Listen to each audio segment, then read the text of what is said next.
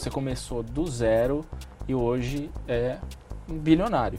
Querido amigo, você que está no início da sua trajetória como empreendedor, vai ter muitos obstáculos, vai ter muitas barreiras, vai ter muitas dificuldades. Você vai precisar ter habilidade e ter domínio, que é a sua capacidade de vender. Começa agora o podcast do Conexão CEO, apresentado por Carlos Sambrano. O programa de entrevistas que traz as principais lideranças empresariais do Brasil para falar sobre negócios e nova economia. Um oferecimento Banco Original. Fala pessoal, tudo bem? O convidado de hoje é uma pessoa incrível. É um bilionário que largou o conforto da casa dele aqui em Campinas, no interior de São Paulo, e foi com a mulher ajudar os refugiados venezuelanos que cruzam a fronteira em Roraima. Esse é o Carlos Visa, que do zero construiu um império, comanda empresas como Mundo Verde, Topper, Rainha, Pizza Hut, KFC, Hub Fintech, Escolinha de Futebol com Ronaldo Fenômeno. E se eu ficar falando aqui, eu vou ficar o dia inteiro falando o número de empresas que ele tem. Então é melhor ele contar pra gente. Wizard, muito obrigado por estar aqui no Conexão CEO, nos estúdios da B3. É um prazer recebê-lo aqui.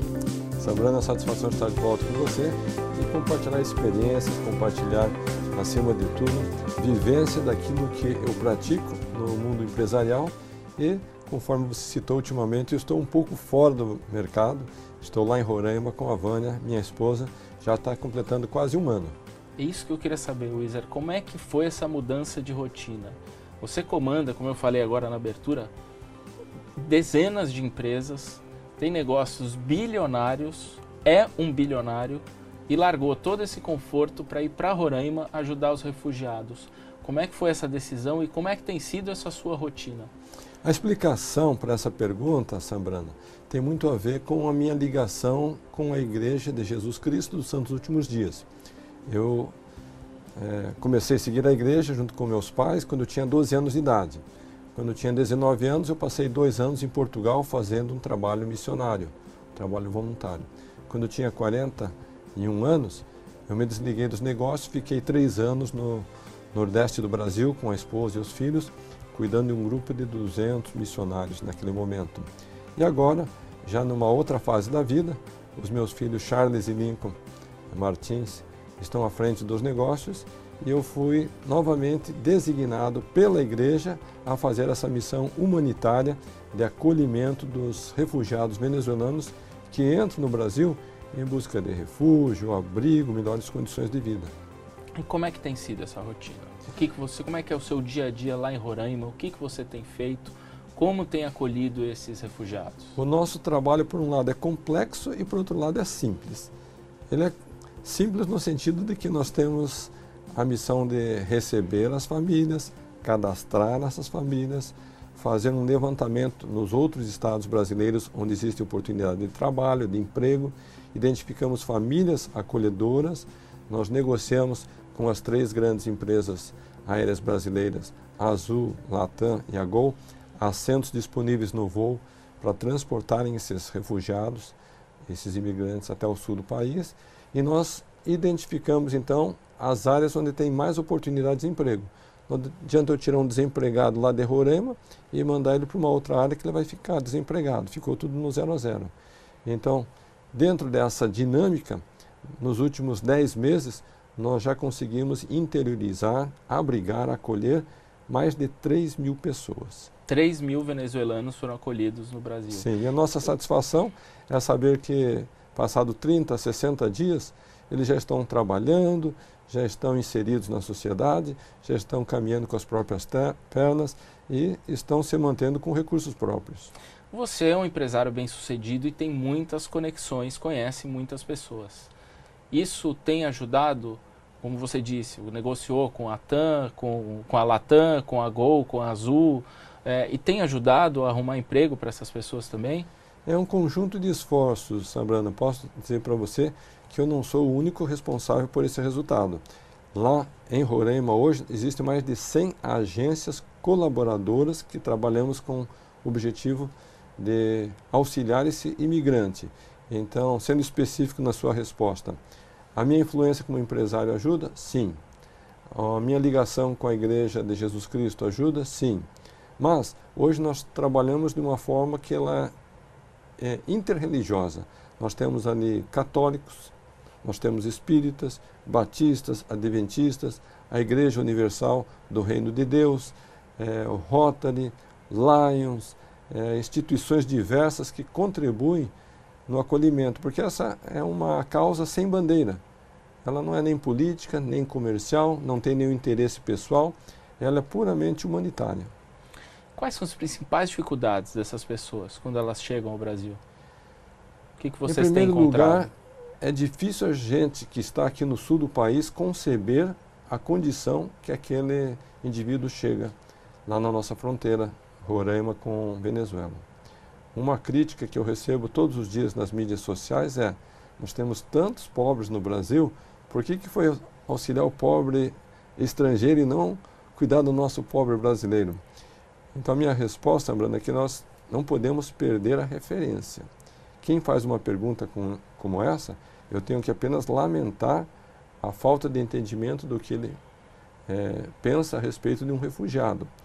Nós jamais podemos comparar um refugiado, na condição que ele está, com a condição de um brasileiro que está num momento de pobreza. O refugiado é aquele que não tem alimento. Ele vai no supermercado e as prateleiras estão vazias. Se ele precisar de remédio, não tem remédio. Ele vai na farmácia e não tem remédio para comprar. Daí, quando tem essa escassez de remédio, essa escassez de alimentos, você sabe o que acontece. Começa a surgir um mercado negro para vender itens básicos. É um local que hoje não tem luz elétrica. São algumas horas por dia que a luz elétrica funciona. Não tem água, não tem escola para os filhos. Então, jamais nós podemos comparar a situação de um brasileiro que está no estado de dificuldade com um de um refugiado.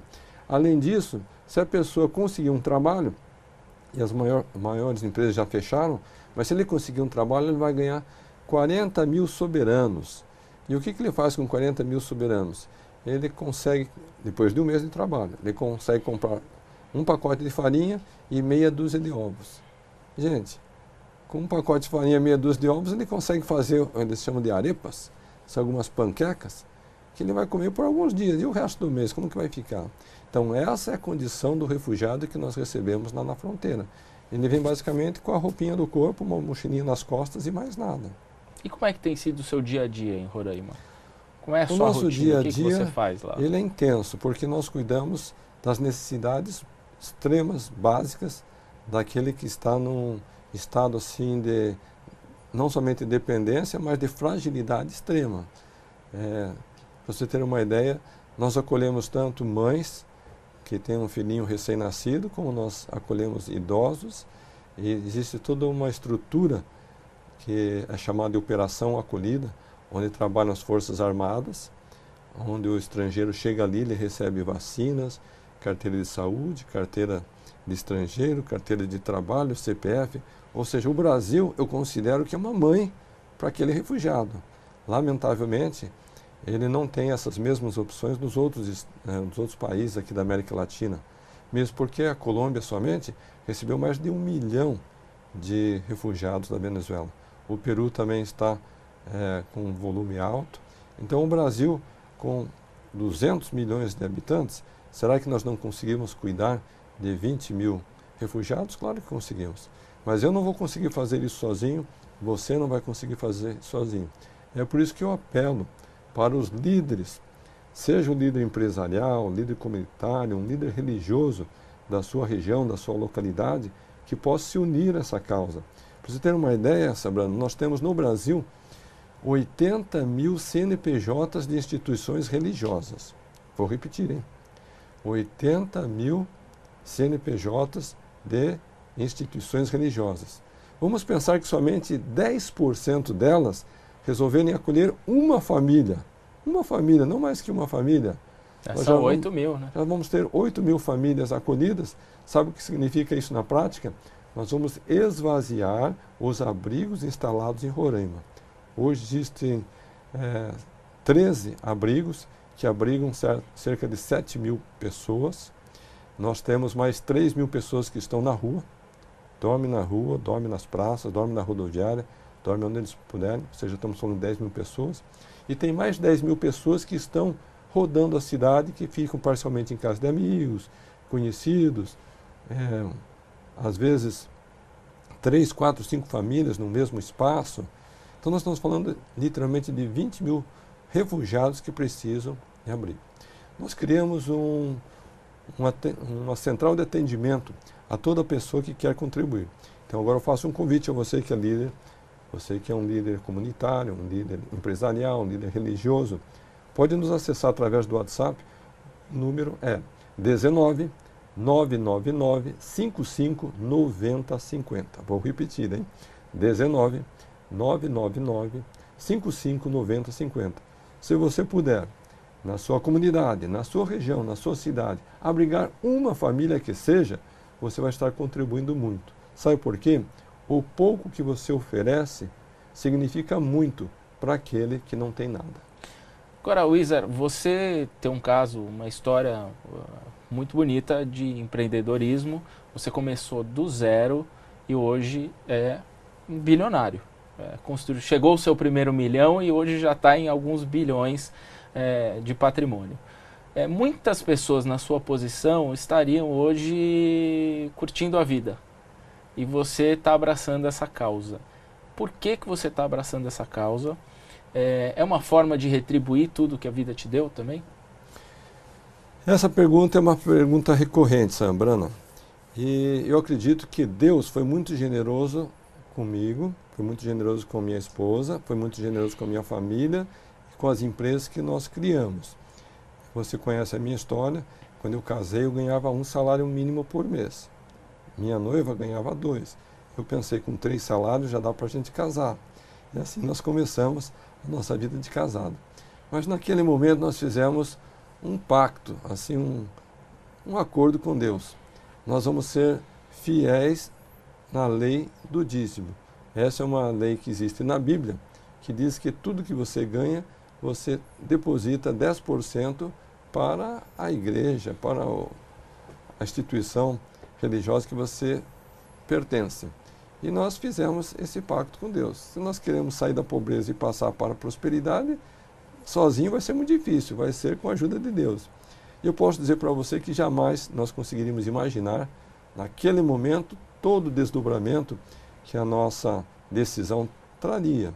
E hoje, quando estou à frente de tantas empresas, eu tenho muito mais recursos do que jamais imaginei ser possível.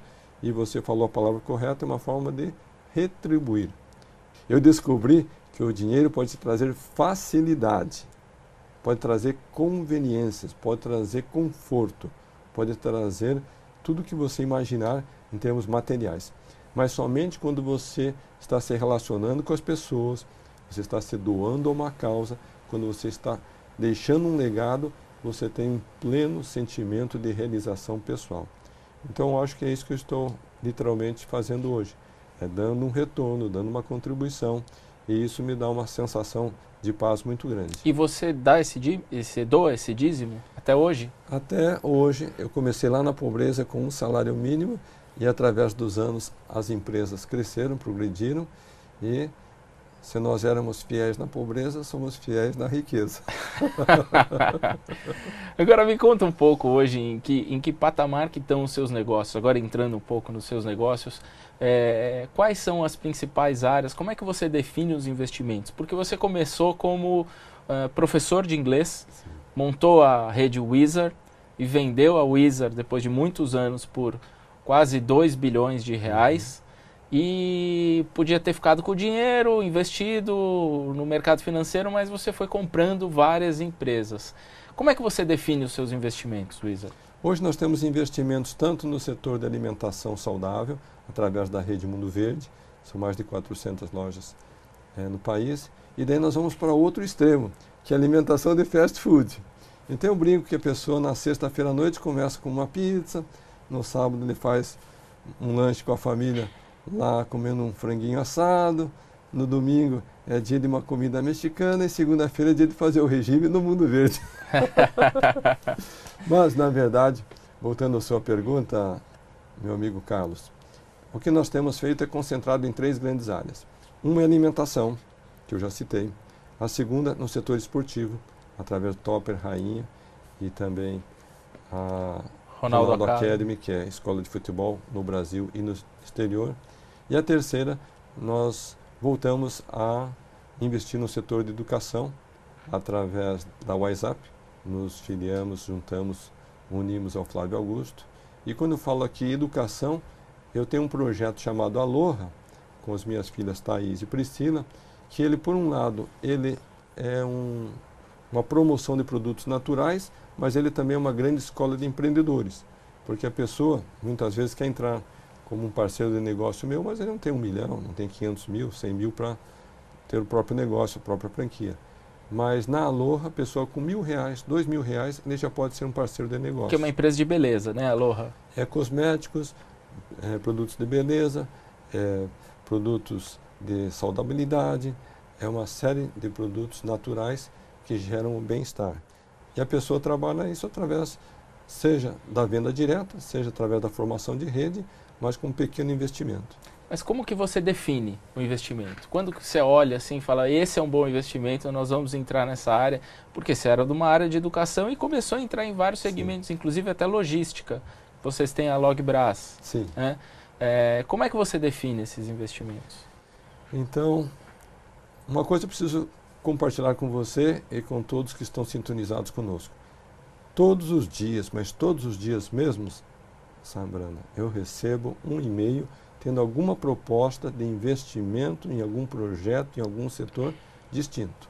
E é claro que... Todo eu, dia chega uma proposta. Todos os dias, segunda, terça, quarta, quinta, sábado, domingo, todos os dias. É claro que eu, pessoalmente, não vou parar para me debruçar e avalizar, avaliar e analisar cada uma dessas propostas. Temos um comitê de novos negócios que analisa. Mas, sendo específico, nós resolvemos investir em dois setores que são é, fundamentais. Um é aquele que é uma tendência internacional, ou seja, não é um modismo que apareceu e de repente seis meses ele deixa de existir. E segundo, nós só investimos também em negócios que nós conseguimos ganhar escala. Ou seja, se você for analisar cada um dos setores que nós investimos, é, está ligado com franchising, redes de franquia, está ligado com consultores, parceiros de negócio, que você ganha escala. Então nós vemos o país como um todo, não vemos somente investimento é, isolado. Deve você perguntar, mas a Logbras é isolada? A Logbras é uma exceção. Nós fizemos um investimento imobiliário, mas é, não é o perfil global. Deve você perguntar, e a, Você tem fintech também, A fintech, né? social bank. Então, e a essa, Hub Fintech também. Hub né? Fintech já é um, um, digamos assim, é um bicho à parte. Ah. Mas é tão interessante, não sei se ano passado eu compartilhei com você como que surgiu a Hub Fintech. Foi do encontro num almoço do meu filho Charles Martins e o seu colega Rodrigo Borges. E depois do almoço pegaram um guardanapo, desenharam um modelo de negócio e disseram aqui está o nosso plano de negócios. No início, a ideia era fazer um projeto de gift card. Você quer dar um presente para um amigo que vai se casar, alguém que está fazendo aniversário, secretário, você daria um presentinho num cartão. O valor se escolheria 50 reais, 100 reais, 200 mil, cada um escolhe. Acontece que aquele pequeno projeto de gift card, ele teve assim uma proporção, uma dimensão muito maior, quando nós passamos a atender o governo federal, através da Caixa Econômica, com os projetos Minha Casa Minha Vida, Vale Cultura e tantos outros programas sociais do governo. Então, a partir daí, abriu um leque gigantesco e hoje nós atendemos, por exemplo, Uber. Todos os pagamentos de motoristas do Brasil feito no Uber funciona e opera através... Passa pela sua plataforma. Passa pela nossa plataforma. Esse vai ser um próximo unicórnio, a empresa avaliada em mais de um bilhão de dólares. Então, é interessante pensar, mas nós levamos 27 anos para fazer uma Wizard. E hoje, somente a Hub Fintech já tem o valor global que nós fizemos em 27 anos de Wizard. Já vale 2 bilhões de reais a Hub Fintech? É, esse é o valor que o mercado está pagando. Que o mercado está pagando. Sim. Conta um pouco, assim, quais foram as principais dificuldades que você encontrou como empreendedor no Brasil? Eu costumo dizer que nós temos dois modelos de empreendedores. Um é aquele que tem o um recurso, ele tem uma visão empresarial e ele tem um projeto que ele vai implantar baseado já numa experiência prévia, já numa capacidade financeira e numa visão de retorno do seu investimento.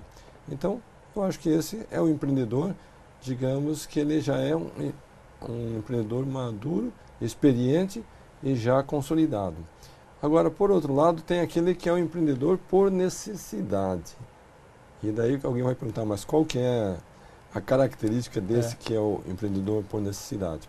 Ele cai na categoria que às vezes ele tentou uma vez, duas vezes, três vezes conseguir uma realocação, um emprego, uma nova é, posição no mercado de trabalho e não foi bem sucedido.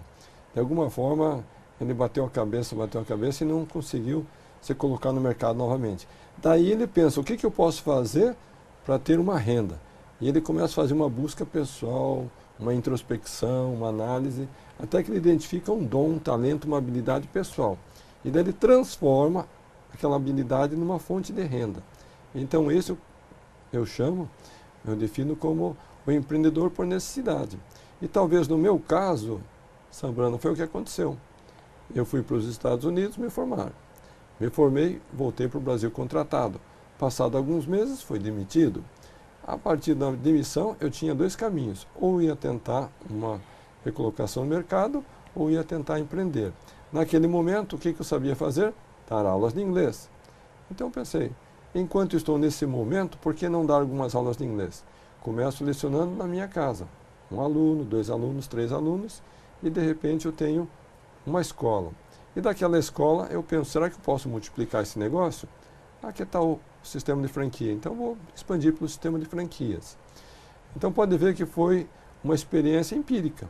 Nem eu tinha capital, nem eu tinha experiência como empreendedor, nem tinha parceiros de negócio, nem eu tinha uma visão estratégica de como expandir.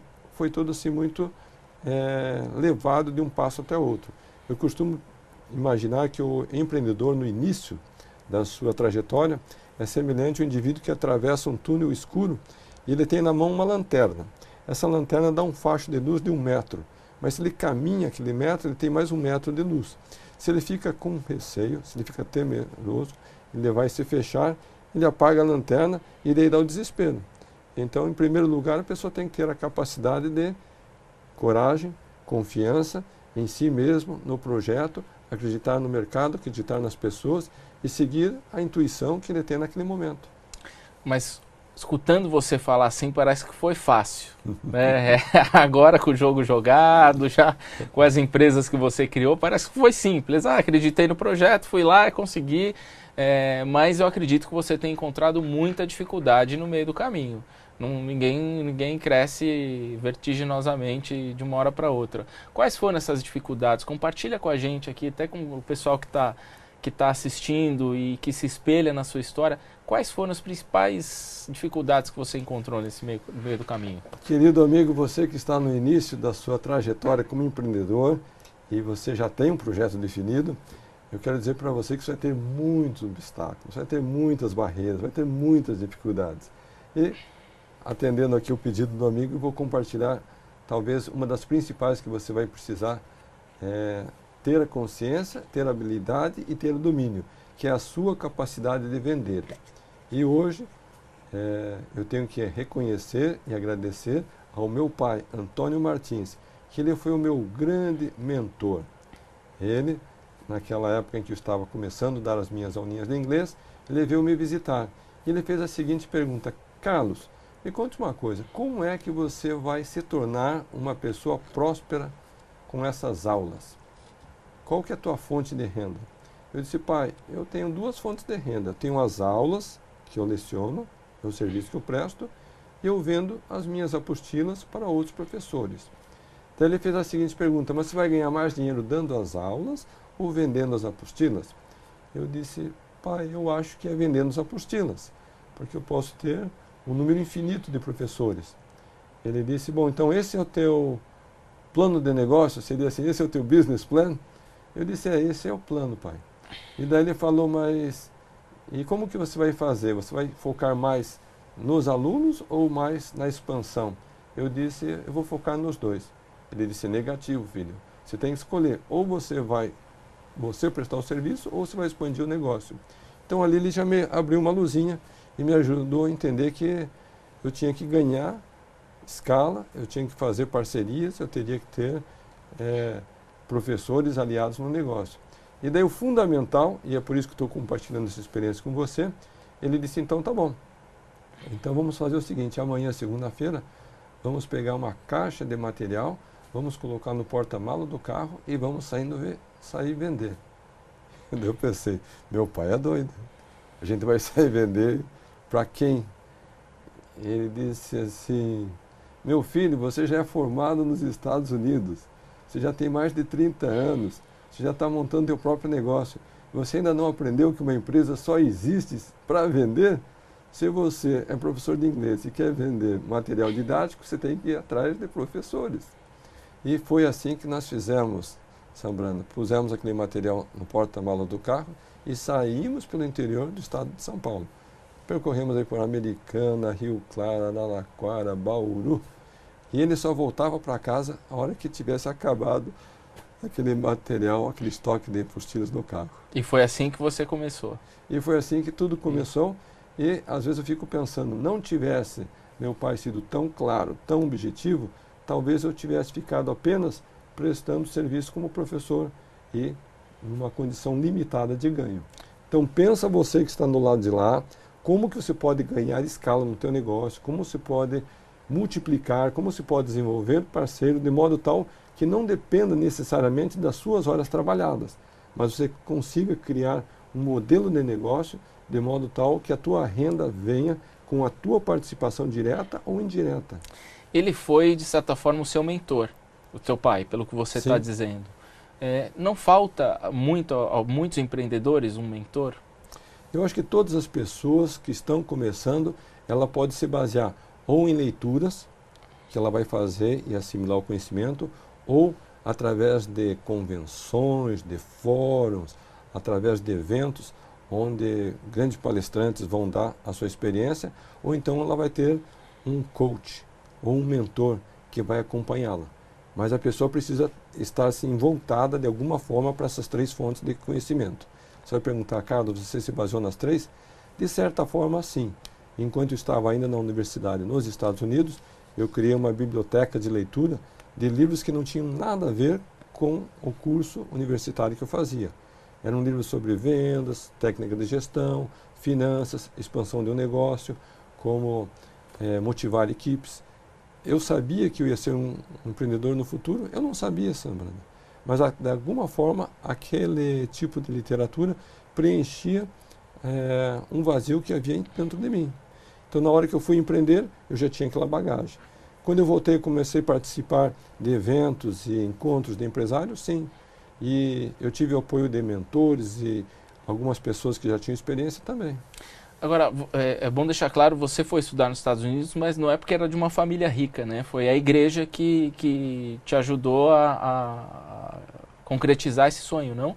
É, então esse é um aspecto interessante, porque quando eu tinha 12 anos de idade foi quando meus pais conheceram os missionários da Igreja de Jesus Cristo dos Santos dos Últimos Dias. E aqueles jovens norte-americanos colocaram um sonho na minha cabeça. Eles diziam assim: Carlos, você é jovem, mas um dia você vai crescer e vai poder estudar nos Estados Unidos, lá em Utah, onde tem uma universidade muito famosa que é Brigham Young. E eu pensava: esse é um sonho impossível. Meu pai é motorista de caminhão. Minha mãe é costureira. Como que eu vou um dia poder estudar nos Estados Unidos? Mas graças ao apoio que eu recebi daqueles jovens missionários, o incentivo que eu recebi da própria liderança da igreja, no momento certo, na hora certa, eu fui admitido na universidade. E aí tem um aspecto muito pessoal. Depois do meu primeiro semestre, eu recebi o meu boletim com as notas da universidade e as notas foram péssimas. Eu estava assim desiludido, desanimado, estava decepcionado comigo mesmo. É. Eu cheguei em casa e falei para minha esposa Vânia, disse, meu amor, as notas foram péssimas. Elas estão notas assim muito baixas, mas eu já sei o que vou fazer. E ela perguntou assim, para melhorar as notas? Eu disse, não, nós vamos desistir, vamos voltar para o Brasil. Esse negócio é muito puxado, é muito pesado, não estou qualificado, vamos embora. E você foi? E daí ela me deu um puxão de orelha. Ela disse, Carlos, põe uma coisa na tua cabeça. Você veio para os Estados Unidos para se formar. E enquanto você não se formar, nós não vamos voltar. Então, se eu estou aqui hoje conversando com você, com os nossos milhares de internautas conectados, é graças àquele apoio, naquele momento decisivo que eu tive da Vânia. Porque talvez se fosse outra, eu disse, é mesmo, vou embora, deixe essa faculdade para lá. Agora, isso, essa foi a primeira vez que você pensou em desistir mas isso nos estudos. E nas empresas, quando você começou a construir a Wizard, que foi a tua primeira escola, teve algum momento que você falou, pô, esse negócio aqui não vai dar certo, eu vou... Tô cansado, tô tentando, tô dando murro em ponta de faca, é, não dá mais para mim. Chegou algum momento em que você chegou nesse, nesse patamar? Então, sinceramente, do ponto de vista empresarial, eu não, não tive nenhum momento que eu questionei a continuidade ou não do projeto. Eu passei por momentos muito desafiadores. Por exemplo, em 15 de março de 1989, nós elegemos nesse país Fernando Collor de Mello como presidente do Brasil. E qual foi a primeira medida que ele tomou? Confiscar as contas bancárias, pessoa jurídica e pessoa física. Então imagina você, acaba de montar o seu negócio, você tem compromissos, você tem funcionários, você tem contas para pagar e todo o teu recurso está confiscado oficialmente, legalmente, pelo presidente do país. Então teve muita gente naquele momento que não resistiu e ó, se matou, né? Se matou, tirou a própria vida. Então aquele momento eu não questionei o negócio, mas eu questionei o próprio modelo do país. Porque como que nós estamos então aqui investindo para gerar empregos, gerar receitas, gerar condições de vida e o próprio país está nos apunhalando. Mas felizmente conseguimos sobreviver àquele momento e a partir dali retomamos o crescimento. Falando em modelo de país, você é um empresário que viaja muito e, e já foi muito para a China. Tem negócios, inclusive, na China.